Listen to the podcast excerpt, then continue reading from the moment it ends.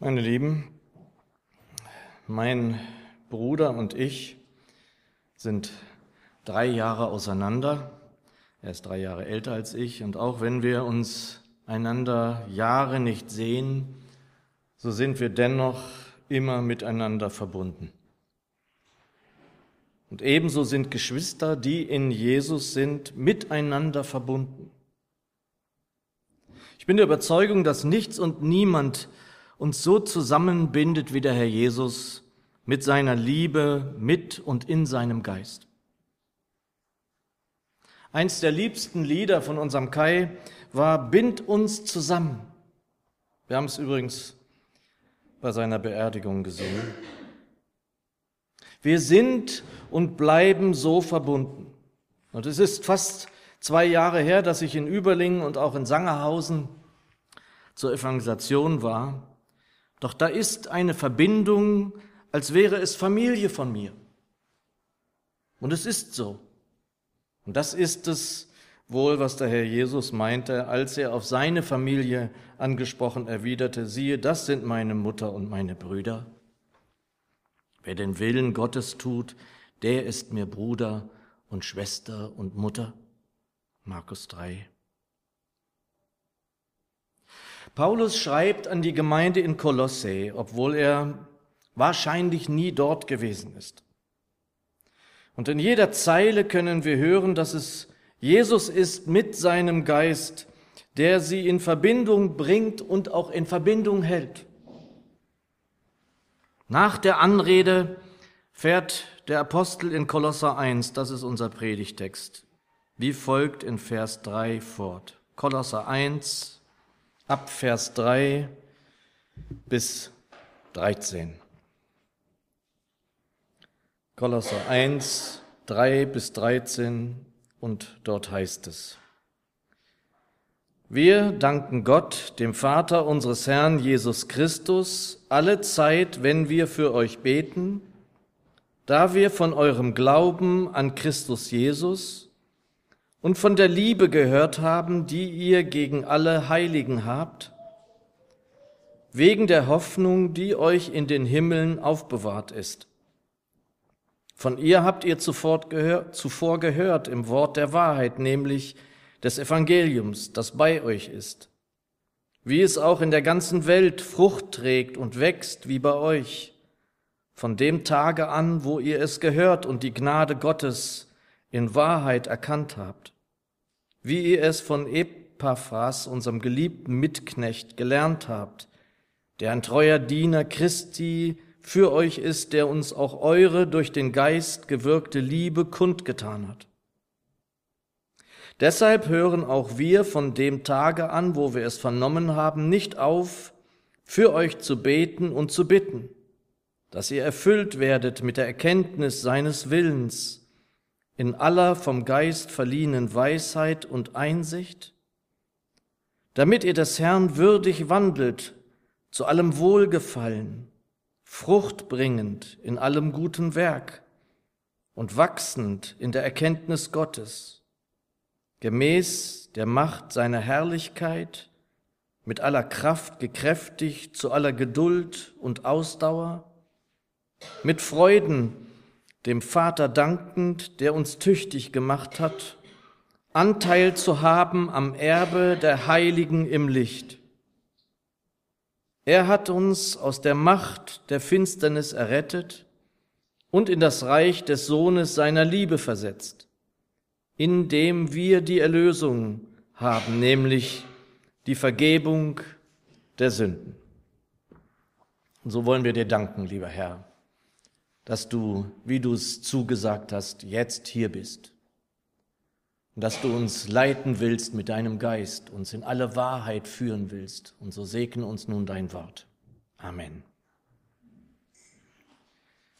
Wenn ihr in der Bibelstunde am Donnerstag dabei wart, wisst ihr, dass der Beginn dieses Textes auch vorgekommen ist. Denn es kommt die Hoffnung darin vor, die Thema der Bibelstunde war am Donnerstag. Und wir uns ja ein paar Stellen angeschaut haben, in denen die Hoffnung vorkam. Doch zuvor, vor der Hoffnung in Vers 5 heißt es, in Versen drei und vier. Wir danken Gott, dem Vater unseres Herrn Jesus Christus, alle Zeit, wenn wir für euch beten, da wir von eurem Glauben an Christus Jesus und von der Liebe gehört haben, die ihr gegen alle Heiligen habt. Jedes Mal, wenn wir für euch beten, danken wir Gott, dem Vater unseres Herrn Jesus Christus, für euch. Und wenn ich dann so an Geschwister anderer Gemeinden denke und für sie bete, dann geht's mir genauso. Sobald wir ins Gebet, sobald wir in die Fürbitte gehen für Geschwister anderer Gemeinde, dann werden wir dankbar. Dankbar dafür, dass es Geschwister gibt, dass wir Geschwister haben, dass wir einander haben, dass wir miteinander verbunden sind in ihm. Vielleicht habe ich schon mal erzählt, als ich damals nach Sangerhausen kam und dort vor dem Gemeindehaus den Gemeindeleiter sah, vielmehr annahm, dass er das wohl sein würde, da war sofort eine Verbindung da. Bind uns zusammen, das ist eben in Jesus nur möglich. Also ich stieg aus und fragte, ob er der Lothar sei und wir lagen uns gleich in den Armen. Das ist nur möglich, weil wir Brüder in Jesus sind. Jedes Mal, wenn Beate und ich beten für die Gemeinde dort am Ort, dann sind wir in Dankbarkeit darüber, dass wir einander in Liebe kennen und in seinem Geist verbunden sein dürfen. Jedes Mal, wenn wir für euch beten, danken wir Gott, dem Vater unseres Herrn Jesus Christus, für euch. Und weiter in Vers 4. Denn wir haben gehört, wie lebendig euer Glaube an Jesus Christus ist und was für eine Liebe ihr allen entgegenbringt, die zu Gottes heiligem Volk gehören. Tun wir das immer? Sind wir in Liebe verbunden mit denen, die zu seinem heiligen Volk gehören? Oder entscheiden wir manchmal für uns, wer da so dazugehört und wer nicht? Lasst uns Liebe denen entgegenbringen, die sich zu seinem Namen öffentlich bekennen. Wir stimmen wohl nicht immer in allem überein, aber das kann schon auch so sein, wenn ich nur einen Ort weiterfahre und dort eine Gemeinde unseres Bundes vorfinde. Es kann mir schon im nächsten Ort so gehen. Es ist gut, wenn wir für die bitten, die zu seinem Volk gehören. Und wer das ist, das entscheidet er allein. Wir haben schon gehört, nächste Woche treffen sich hier Gemeinden am Ort zum Gottesdienst im Freien auf dem Gelände der Lutherkirche. Striedwald, Konradstraße 3 am Himmelfahrtstag. Um 11 Uhr geht's los. Und es ist sicher gut, wenn wir uns da auch mal sehen lassen als Andreas Gemeinde. Ich bin leider nicht da, ich bin, wie ihr wisst, in Kassel. Wir haben diese Liebe hoffentlich allen Heiligen gegenüber in uns wegen der Hoffnung, Vers 5, die euch in den Himmeln aufbewahrt ist. Von ihr habt ihr zuvor gehört im Wort der Wahrheit, des Evangeliums, das bei euch ist. Das war schon in der Bibelstunde so ein bisschen seltsam für uns, dass die Hoffnung aufbewahrt ist in den Himmeln. Und wir dann die Schrift mit der Schrift auslegen, nämlich damit, dass das, was oder wer die Hoffnung auf die Herrlichkeit ist? Wer oder was ist das? Nur 22 Verse weiter in Kolosser 1, Vers 27 heißt es, Christus in euch, die Hoffnung auf die Herrlichkeit. Ihn werden wir sehen, wenn wir in den Himmeln sein werden, bei ihm sein. Und dann Hannelore an Nina Erna Friesen erinnerte, die ihre Hoffnung beschrieb damit, dass sie sich darauf freue, Jesus sehen zu dürfen. Habe ich richtig gesagt, Hannelore? Wir tragen ihn in uns. Wir wollen abnehmen, so kann er durch seinen Geist in uns zunehmen. Doch unsere Hoffnung, die in den Himmeln aufbewahrt ist, ist die Hoffnung auf die Herrlichkeit selbst, Jesus selbst. Da werden wir ihn sehen, wie er ist. Dann spricht Paulus von dem Mitknecht Epaphras, dem geliebten und treuen Diener in Jesus, vielleicht auch so ein Lothar wie aus Sangerhausen. Und dann in Vers 9 lässt der Apostel noch einmal die Geschwister wissen, dass sie nicht aufhören, für sie zu bitten. Und ich dann auch wieder an die Bibelstunde erinnert wurde, als wir Paulus hörten aus Römer 15, Vers 13 ein Wort, das ich hier oft zum Segensprecher erinnert, ihr der Gott der Hoffnung aber erfülle euch. Und hier nun in unserem Text in Vers 9, deshalb hören auch wir von dem Tage an, wo wir es vernommen haben, nicht auf, für euch zu beten und zu bitten, dass ihr erfüllt werdet. Und wichtig ist, dass hier steht, beten und bitten. Es sind hier im Urtext tatsächlich zwei verschiedene Wörter, die wohl dennoch beide auch eben bitten bedeuten. Doch das Beten ist, um es zu verkürzen, hier auf einer Ebene, also in seinem Willen beten wir. Das Bitten ist dann mehr ein Flehen, ein Ringen, vielleicht gar ein Betteln. Lili hat es vorhin gesagt. Und mir dann erneut diese eine Strophe in der Vorbereitung einfiel aus Herz und Herz vereint zusammen. Kürzlich habe ich es schon mal von hier vorne gelesen und ich mach's nochmal. Kommt, ach kommt, ihr Gnadenkinder, und erneuert euren Bund. Schwört unserem Überwinder lieb und treu aus Herzensgrund. Und wenn eurer Liebeskette Festigkeit und Stärke fehlt, o oh, so flehet um die Wette bis sie Jesus widersteht. Das ist hier gemeint. Deshalb hören auch wir von dem Tage an, wo wir es vernommen haben, nicht auf, für euch zu beten und zu bitten, dass ihr erfüllt werdet.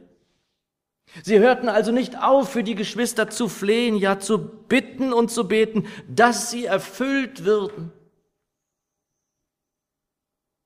Und in Römer 15 dieses wunderbare Segenswort, dass sie erfüllt werden dürfen mit aller Freude und Frieden im Glauben. Hier flehen sie darum, dass sie erfüllt werden dürfen mit dem Erkenntnis des Willens des Herrn. Und meine lieben Geschwister, es gibt für mich nichts, was mir augenblicklich hier wichtiger wäre unter uns. Es ist das, worum ich derzeit, ja seit vielen Jahren am meisten ringe, für mich persönlich, ja selbstverständlich auch allem voran die Gemeinde betreffend. Denn Herr, Herr zu sagen, das ist wohl das eine. Ihn aber Herr sein zu lassen, ist bekanntlich ein anderes. Und das ist in diesem Lied, was meinem Vater so wichtig war, mir hier reingeschrieben, das sei alle meine Tage, meine Sorg und meine Frage, ob der Herr in mir regiert. Und das ist eben für die und den Einzelnen. Und dennoch kann nur jener den Willen für diese Gemeinde hier sehen, indem er regiert. Und deshalb bitte und bete ich dafür, dass wir genau dahin kommen, zu dem, was wir hier vorfinden, nämlich deshalb hören auch wir von dem Tage an, wo wir es vernommen haben, nicht auf, für euch zu beten und zu bitten, dass ihr erfüllt werdet mit der Erkenntnis seines Willens in aller vom Geist verliehenen Weisheit und Einsicht, damit ihr des Herrn würdig wandelt zu allem Wohlgefallen, fruchtbringend in allem guten Werk und wachsend in der Erkenntnis Gottes. Wenn wir hier Leitungssitzung haben für die Gemeinde, dann bitten wir auch immer darum, dass ihr für uns betet und das hilft uns wirklich jedes Mal, wenn wir das wissen. Und dieses Beten darf dann auch gerne mal in Bitten und Beten einmünden.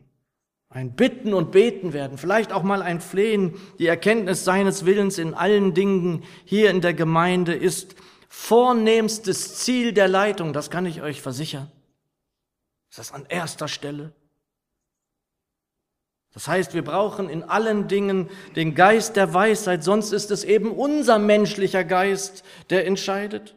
Das muss ja nicht zwangsläufig schlecht sein, aber es ist ja seine Gemeinde, es ist sein Werk, es ist sein Reich, an dem wir mitwirken dürfen.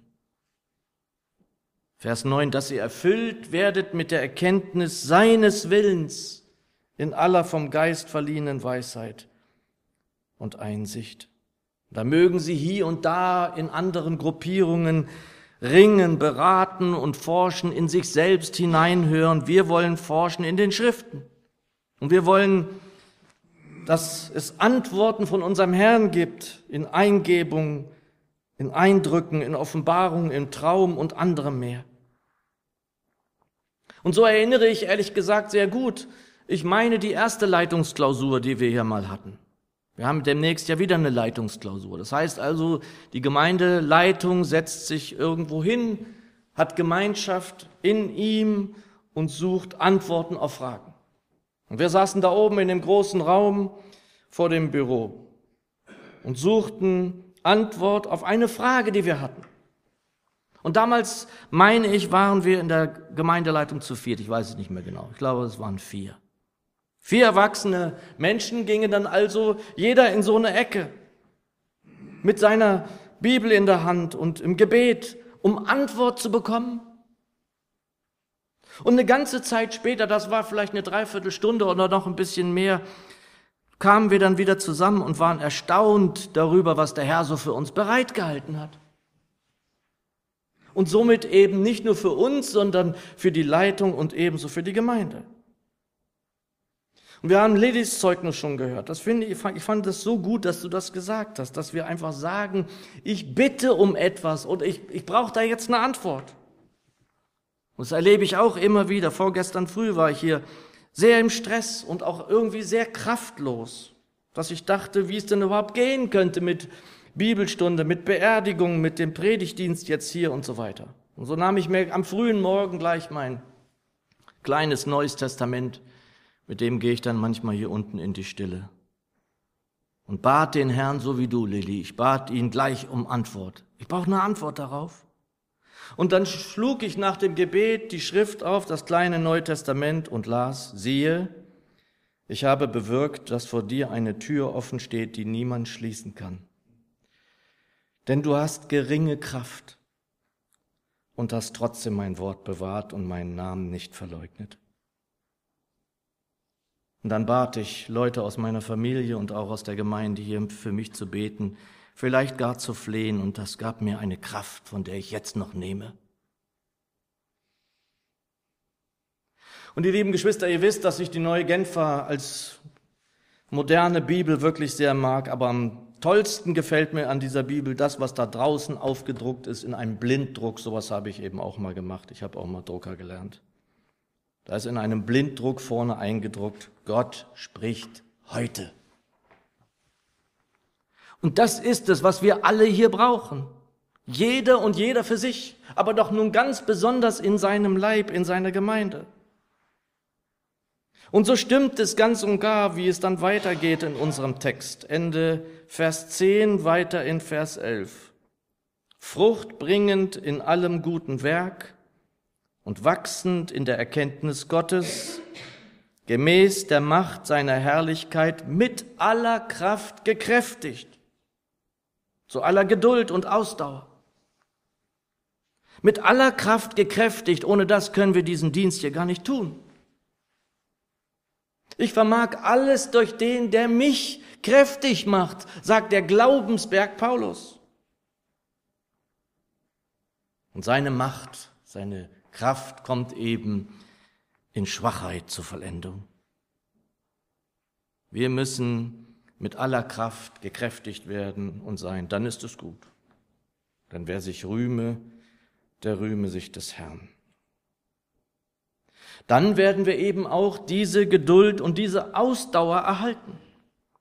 Ende Vers 11, weiter in Vers 12.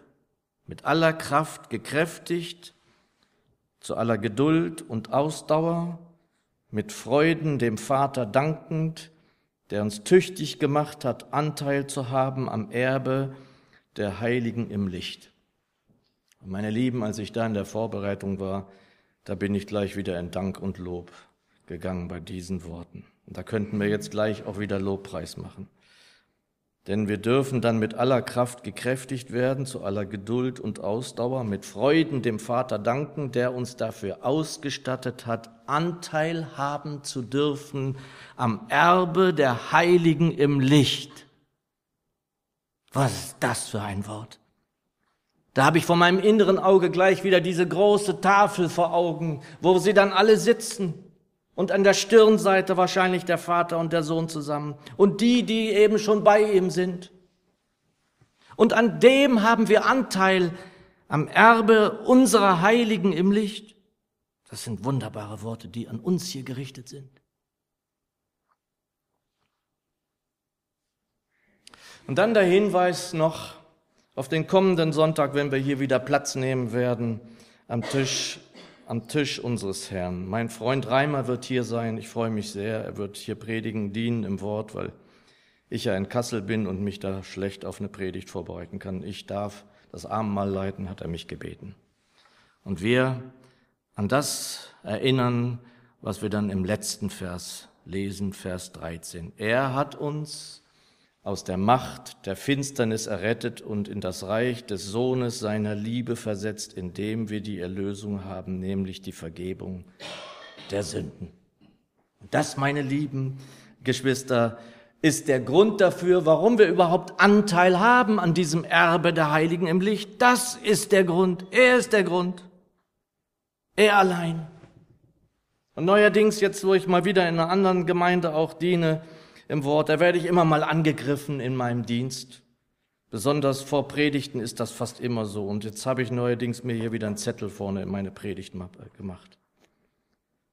Und auf diesem kleinen Zettelchen steht, sein Kreuz bedeckt meine Schuld. Sein Blut macht hell mich und rein. Mein Wille gehört meinem Gott. Ich traue auf Jesus allein.